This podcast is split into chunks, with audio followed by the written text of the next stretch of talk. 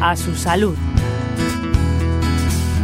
Las enfermedades respiratorias afectan a un 25% de la población española y las perspectivas no son muy halagüeñas, habida cuenta de la creciente contaminación del aire y los efectos del cambio climático. Ante este panorama, el Foro Respirar ha presentado al Congreso de los Diputados un documento de consenso con las principales recomendaciones para poner en marcha la primera Estrategia Nacional de Enfermedades Respiratorias. Este Foro Respirar está formado por la compañía AstraZeneca y siete sociedades científicas de diversos ámbitos sanitarios. Para conocer mejor esta iniciativa, hablamos con su director científico, el doctor Julián Cochea, jefe de servicio de neumología del Hospital Universitario de la Princesa. El 5% de los adultos y el 10% de los niños son asmáticos. Y eh, un estudio reciente pues, nos dice que cerca del 12% de los españoles mayores de 40 años padecen EPOC. Y esto supone para el Sistema Nacional de Salud un impacto económico tremendo, tiene un impacto sanitario y económico y social importante, en torno a unos 1.500 millones de euros anuales en el asma, y en el caso de la EPOC implica un coste de 3.000 millones de euros anuales, entre los que hay que hablar tanto de costes directos, que son los recursos consumidos, como de costes indirectos, que son los recursos eh, perdidos, por no hablar de un concepto, el de costes intangibles, que es la pérdida progresiva de calidad de vida, pérdida de calidad y cantidad de vida.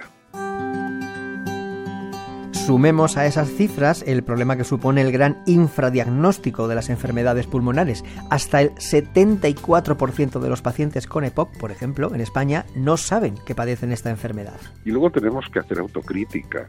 La atención sanitaria sigue siendo claramente mejorable. Por ejemplo, no se realiza espirometría de calidad de una manera más o menos generalizada en el ámbito de la atención primaria.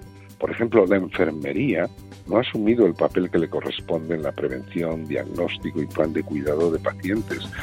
Es necesario profundizar en las competencias avanzadas en enfermería, enfermera gestora de casos, enfermera de enlace.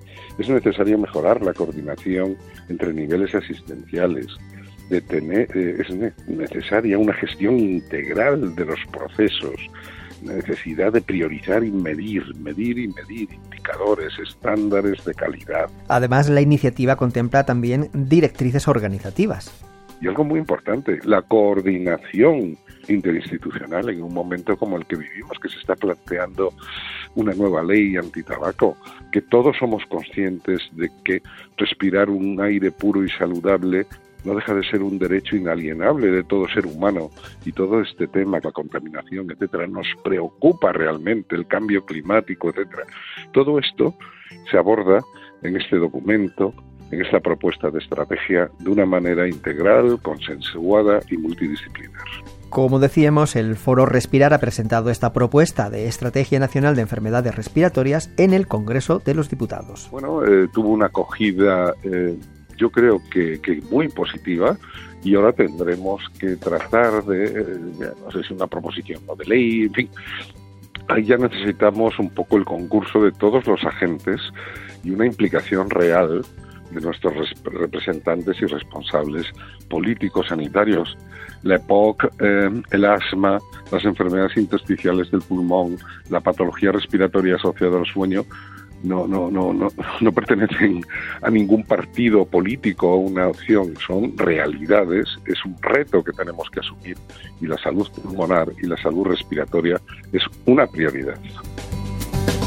Pues esperemos que así sea porque estamos hablando de enfermedades como el asma y la EPOC que representan la tercera y cuarta causa de muerte en nuestro país. Manuel Moraga, Radio 5, Todo Noticias.